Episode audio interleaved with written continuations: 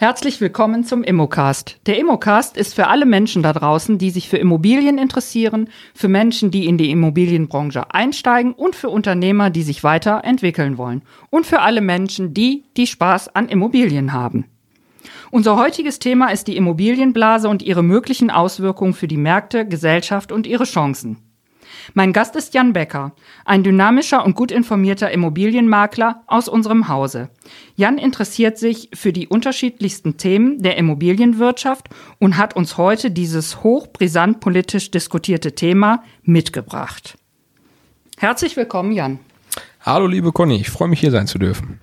Ja, steigen wir doch mal sofort in dieses äh, brisant diskutierte Thema ein.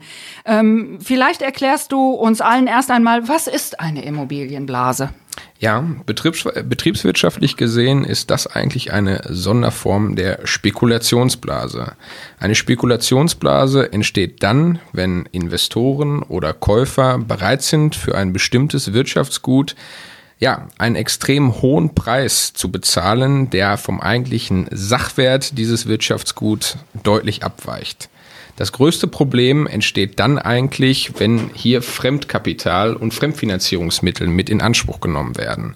Um das einfach mal so ein bisschen zu verdeutlichen, möchte ich ganz gerne mal ein Praxisbeispiel aus dem Jahre 2000 mit anbringen.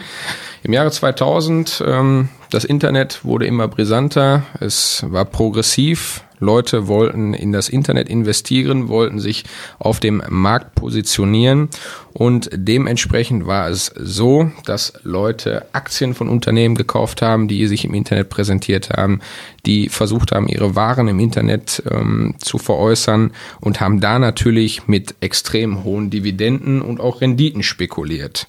Ähm, dadurch, dass diese ähm, Investitionen natürlich auch oft über fremdes Geld, Drittfinanzierungsmittel, Realkredite eben finanziert worden sind, ähm, kam es ähm, ja, durch unterschiedlichste betriebswirtschaftliche Einflüsse zu einem Einbruch. Das Internet ist zu diesem Zeitpunkt noch nicht so durchgestartet, wie es die Spekulanten eben sich erhofft hatten und es kam zu extremen Einbrüchen auf den Märkten, Spekulationsangst einfach auch als psychisches Instrument, dass das dann einfach nochmal beflügelt hat.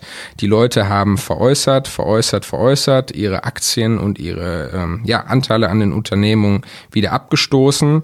Ja, und dementsprechend kam es hier zu einem Crash und ähm, das ist vielleicht nochmal ein ganz gutes Beispiel, um eine solche Spekulationsblase ähm, ja, mit anzuführen. Ähm, Klar, wenn wir uns jetzt nochmal die Charakteristika einer Immobilie anschauen, ähm, wir haben ein sehr beständiges Wirtschaftsgut, das dementsprechend auch über einen langen Zeitraum finanziert wird. Wir haben ein sehr hohes Investi Investitionsvolumen, das ähm, ja vonnöten hat, dass die meisten Menschen eben auch hier Realkredite und Fremdfinanzierungsmittel in Anspruch nehmen und dementsprechend, ähm, ja, denke ich, konnte man das einfach mit dieser Dotcom-Blase, wie sie im Jahre 2000 eben erfolgt ist, ganz gut verdeutlichen. Okay, aber ähm, äh, gibt es da noch weitere Gründe, die du uns äh, ähm, nennen kannst für die Entstehung einer Immobilienblase? Ja, ich glaube, wenn wir uns das jetzt ähm, historisch einfach auch äh, in Bezug auf die Immobilie noch einmal anschauen, ähm, sind das im Regelfall kreditinduzierte Immobilienblasen. Ähm, das ist ja bedingt sich durch die Anzahl und das Volumen ähm, der Kreditnehmer. Wir befinden uns ähm, ja seit einiger Zeit in einem historisch niedrigen Zinsniveau. Wenn wir uns ähm, die durchschnittlichen Zinse anschauen, die mit denen derzeit finanziert wird, sind wir hier zwischen 1,5 und 2 Prozent. In den 90ern war es keine Seltenheit, dass wir mit 8 8 bis 10 Prozent finanziert haben. Und die logische Konsequenz ist ja einfach, dass sich mehr Leute den Traum vom Eigenheim verwirklichen können, mehr Investoren investieren, es leichter ist, einen Kredit zu bekommen. Dementsprechend haben wir natürlich eine extrem hohe Anfrage auf dem Markt und jeder, ähm, der sich mit dem Erwerb einer Immobilie auseinandergesetzt hat, äh, hat das Ob äh, Wort Objektknappheit sicherlich schon einmal gehört. Betriebswirtschaftlich gesehen ist es quasi das betriebswirtschaftliche Grundgesetz. Angebot bedingt die Nachfrage. Wir haben eine extrem hohe Nachfrage auf dem Markt, extrem wenig Objekte. Das bedingt natürlich auch ähm, ja, höhere Kaufpreise und hier kommt eben diese Spekulationsproblematik auch noch einmal zum Tragen. Leute sagen sich, ich kaufe jetzt teuer ein, weil man impliziert, dass eben dieses Spekulationsgeschäft immer weitergehen wird und die Immobilienpreise weiter steigen wie es auch ähm, ja in den letzten Jahren fortlaufend der Fall war, nicht nur bei den Immobilienkaufpreisen, sondern auch bei den Bodenrichtwerten und Grundstückspreisen haben wir fortlaufend ähm, Erhöhungen der Preise zu verzeichnen. Was sicherlich ähm, auch noch ein Instrument ist, das äh, eine solche Spekulation befördert, sind staatliche Förderungen. Wir denken hier beispielsweise an die KfW-Bank, an die NRW-Bank. Immobilienerwerber ähm, oder Familiengründer haben hier die Möglichkeit, zinsvergünstigte Darlehen in Anspruch zu nehmen, sich die Modernisierung noch einfach mal ähm, ja, zu verbilligen. Es gibt die Möglichkeit von Tilgungsnachlässen, wenn wir in bestimmte Energetik bauen, Stichwort KfW 55 Bauwerke etc., haben wir die Möglichkeit, extrem günstig an Geld zu bekommen. Das erhöht natürlich auch nochmal die Nachfrage auf dem Markt und lässt weiteren Raum für Spekulation. Okay, wenn wir uns mal die äh, Indikatoren anschauen, welche sprechen wohl da für eine Immobilienblase?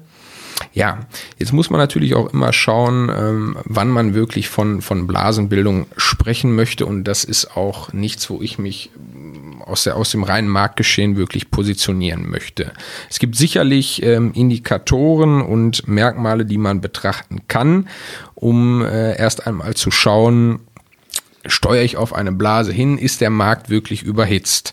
Wenn man sich beispielsweise den Erwerb eines Mehrfamilienhauses anschaut, ähm, kalkulieren viele Investition, äh, Investoren mit einem äh, ja, Faktor, aus meinen Rohmieterträgen, die ich jährlich erwirtschafte. Diese setze ich im Verhältnis oder ins Verhältnis zum Kaufpreis und kriege dann einen Jahresrohfaktor. Wenn dieser über 30 Jahre liegt, sprich ich 30 Jahre ähm, Mieterträge einnehmen muss, um meine Immobilieninvestition zu revitalisieren, dann äh, könnte ich implizieren, dass ich auf eine gefährliche Überhitzung des Marktes zusteuere. In der jetzigen Marktsituation sind wir äh, ja, mit Faktoren hier im Essener Markt ähm, von 18 bis 22 Jahren konfrontiert. Also das ist das, was wir äh, in der Veräußerung unserer Mehrfamilienhäuser hier beobachten können. Ähm, dann ist das natürlich auch, weil sich nicht zuletzt ähm, solche Krisen immer im Bankenwesen oder im, in der Immobilienbranche im Bankenwesen abzeichnen, ist der Leitzins der Europäischen Zentralbank ein Faktor, den man sich äh, sicherlich anschauen muss. Und generell muss man sich den europäischen Vergleich einfach mal in Bezug auf die Kaufpreise anschauen. Wenn man sich hier ähm, Artikel durchlegt, äh, durchliest, hat äh, oder haben deutsche Metropolen ähm, sicherlich exorbitant hohe Kauf- und auch Mietpreise, sind aber im europäischen Vergleich noch relativ human. Ähm, ich habe letztens einen Artikel lesen können, dass sich die Kaufpreise in den letzten drei Jahren beispielsweise in der Hauptstadt Berlin um circa 30 bis 40 Prozent erhöht haben. Wenn wir uns Metropolen wie Zürich oder London anschauen, da haben sich die Kaufpreise ja teilweise mehr als verdoppelt. Und das sind dann doch schon deutliche Indikatoren, dass wir einen stark überhitzten Markt haben, dass Investoren teilweise auch aus dem, aus dem nicht-europäischen Ausland ähm, bereit sind, extrem viel Geld zu investieren. Und da laufen wir dann sicherlich auf eine gewisse Immobilienblasenproblematik ähm, zu. Was natürlich auch immer noch ein Indikator sein kann, wenn die Kaufpreise deutlich schneller als die Mietpreise steigen, dann ähm, wird natürlich meine Rendite auch geschmälert und wenn dieses Verhältnis nicht mehr stimmt, dann ähm, ist es auch ganz klar, dass dieses Spekulationsmotiv wieder zum Tragen kommt, weil die Leute einfach deutlich mehr in die Immobilie investieren. Okay, ähm, bevor ähm, ich habe eine Frage im Kopf noch zu den Konsequenzen, ja. die du eventuell sehen würdest bei unseren äh, Immobilieneigentümern. Bevor wir aber zu diesen Konsequenzen kommen, möchte ich noch mal eine kurze Ausführung da machen. Wir haben jetzt unsere ähm, die Corona-Krise ist äh, sehr sehr im Gespräch. Äh, ja. Kannst du die Ängste der Kunden, der Verbraucher, der Immobilienfreunde ähm, verstehen und wenn ja, was kannst du denen an Hand geben? Können wir denen Mut machen, weiter zu finanzieren und auch zu investieren? Ja, definitiv. Ähm, das ist jetzt auch ein Phänomen. Wir befinden uns in einer absoluten Ausnahmesituation mit meinen Kunden, mit denen ich im täglichen Kontakt natürlich auch stehe. Bin ich einfach auch vor eine Herausforderung gestellt. Wir haben ein Kontaktverbot, sind vielleicht auch gar nicht mehr so nah im Gespräch, aber können da natürlich die, die Technik super nutzen. Und es ist ganz klar auf dem gesamten Markt, sei es im Bankenwesen und jetzt direkt an der Wurzel bei uns im, im, im Immobiliensektor, ist eine Verunsicherung zu spüren. So, man kann jetzt natürlich zwei, ähm, zwei Motive erst einmal ableiten. Wir haben ähm, ja stetig steigende Immobilienpreise gehabt und ich gehe zunächst auch erstmal davon aus, ähm, wenn sich diese Krise jetzt nicht noch exorbitant weiter ausbreiten wird, dass wir diesen Trend fortsetzen können oder dass dieser zunächst einmal stagnieren wird, sodass ähm, sodass sich die Investition in eine Immobilie auch weiterhin lohnen wird, zumal wir auch hier wieder von dem historisch niedrigen Zinsniveau partizipieren können und natürlich auch jetzt ähm, immer noch die Möglichkeit haben, Langzeitzinsbindung festzuschreiben. Es gibt aber natürlich auch Spekulanten auf dem Markt, die ja, ähm, das Worst-Case-Szenario skizzieren und ähm, mit einem etwaigen Platzen dieser Immobilienblase, wenn wir von einer sprechen möchten, ähm, prognostizieren. Und dann ist natürlich ähm, die logische Konsequenz, dass etwaige Besicherung von Immobilien ähm, ja einen enormen Wertverlust ähm, haben werden und Leute ihren Verbindlichkeiten vielleicht einfach nicht mehr nachkommen können und dementsprechend ähm, gezwungen sind, Immobilien abzustoßen. Dann kommen natürlich auch wieder mehr Immobilien auf den Markt und ähm, die Kaufpreise werden sich natürlich durch ein höheres Angebot bei vielleicht sogar gleichbleibender Nachfrage nach unten korrigieren, korrigieren müssen. Das äh, könnte natürlich auch wieder interessant für Spekulanten werden. Ja, Konsequenzen für den ähm, einzelnen Immobilieneigentümer. Da gibt es äh, meiner Meinung nach ähm, mehrere Motive und auch Lebenssituationen, die man sich vielleicht einfach mal anschauen muss. Wenn Ihre Immobilie schuldenfrei ist und Sie nicht zur Veräußerung oder, oder zum Verkauf der Immobilie ähm, bereit sind oder diese nicht verkaufen müssen, tangiert Sie eine solche Blase erst einmal überhaupt nicht. Die Problematik oder problematisch wird es erst dann, wenn anderweitige Verbindlichkeiten oder vielleicht auch die persönliche Situation einen dazu zwingen, die Immobilie zu veräußern. Denn wenn ich beispielsweise in einem Hochkonjunkturzyklus, in dem wir jetzt gerade in der Immobilienbranche sind, gekauft habe, habe ich vielleicht in Kauf genommen, dass ich viel für meine Immobilie gezahlt habe. Und wenn ich dann eben im Prozess des Platzens oder nach dem Platzen einer solchen Immobilienblase veräußere, könnte es im Worst Case passieren, dass ich eben einen Kaufpreis erziele, welcher noch unter der Darlehenssumme liegt, welche ich dem Kreditinstitut, der meine, das meine Immobilie finanziert hat, liegt, ähm, also dass dieser Kaufpreis halt darunter liegt und äh, ich mir mit der Veräußerung dieses Objektes noch weitere Verbindlichkeiten schaffe.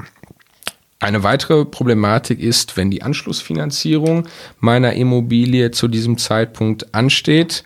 Denn wenn meine Zinsbindung innerhalb dieses Prozesses ausläuft, kann sich dies natürlich erheblich negativ auf meine Anschlussfinanzierung auswirken. Die Bank wird für die Anschlussfinanzierung eine weitere Beleihungswertermittlung ähm, durchführen. Hier wird immer noch ein Sicherheitsabschlag im Bankenwesen mit eingerechnet und der Restbetrag, der da offen bleibt, das ist grundsätzlich immer das Finanzierungsrisiko, was das letztendliche Kreditinstitut zu tragen hat. So, durch diesen Werteverzehr, der eben durch dieses Platzen einer Blase ähm, unterschrieben wird, ist natürlich als logische Konsequenz der Beleihungswert der Immobilie niedriger. Dementsprechend hat die Bank natürlich auch ein höheres Finanzierungsrisiko. Wie ähm, sichert sich oder sichert sich eine Bank dann ab? Natürlich durch ein höheres Zinsniveau, sodass ähm, dies natürlich ähm, ja, negativ Auswirkungen auf meine Anschlussfinanzierung haben wird. Okay, ähm, Jan, dadurch, dass ich dich äh, mittlerweile ganz gut kenne, gehe ich davon aus, dass du sicherlich unseren Kunden und Verbrauchern noch einige Praxistipps für heute mitgebracht hast. Was kannst du denen an die Hand geben? Ja, also wir befinden uns äh, sicherlich alle derzeit in einem absoluten Ausnahmezustand und ähm, ja, die Prämisse derzeit ist einfach erst einmal Ruhe bewahren, weil wir jetzt zum jetzigen Zeitpunkt, und das kann äh, meiner Meinung nach auch kein Politiker, kein Ökonom, nicht genau einschätzen können, wie sich die Lage entwickeln wird. Es kann in, in, in, in beide Richtungen gehen. Ähm, trotzdem sollten wir besonnen den Markt beobachten, eben diese Indikatoren weiter beobachten, sprich die Kaufpreisfaktoren. Wenn wir jetzt erwerben, dieses Niedrig- oder diese historische Niedrigzinsphase noch in Anspruch nehmen, Langzeitzinsbindungen festschreiben und ähm, natürlich auch weiterhin starke Vertriebspartner, lokale Vertriebspartner in Anspruch nehmen. Wir beobachten den Markt natürlich weiterhin, ähm, schauen uns die Konsequenzen an, sind mit Finanzierern, sind mit Banken im Gespräch und ähm, ja, sind eigentlich derzeit ähm, derzeit täglichen ähm, ja, täglichen Recherchearbeiten tatsächlich auch oder sind an täglichen Recherchearbeiten, um Ihnen einfach auch jederzeit mit Rat und Tat zur Seite stehen zu können und Sie natürlich auch weiterhin über die jetzige Lage informieren zu können. Jan, ja, ähm, ein äh, vollkommen umfangreiches Thema, was sicherlich äh, noch einigen Schwankungen ähm, ähm, unterliegt. Wir bleiben weiter am Ball. Genau, das tun wir. Das tun wir, ne? Und ähm, unterhalten unsere Kunden auch weiterhin und auch unsere Verbraucher sowohl auf unserer Webseite als auch auf unseren ähm, ganzen sozial sozialen Medien äh, weiterhin informiert. Haben Sie Fragen, können Sie sich gerne direkt an unsere Immobilienexperten wenden. Mir hat das sehr viel Spaß gemacht mit dir heute, Jan. Definitiv. Vielen Dank, dass du da warst. An alle da draußen. Ciao, tschüss, macht's gut. Alles Gute und bleibt gesund.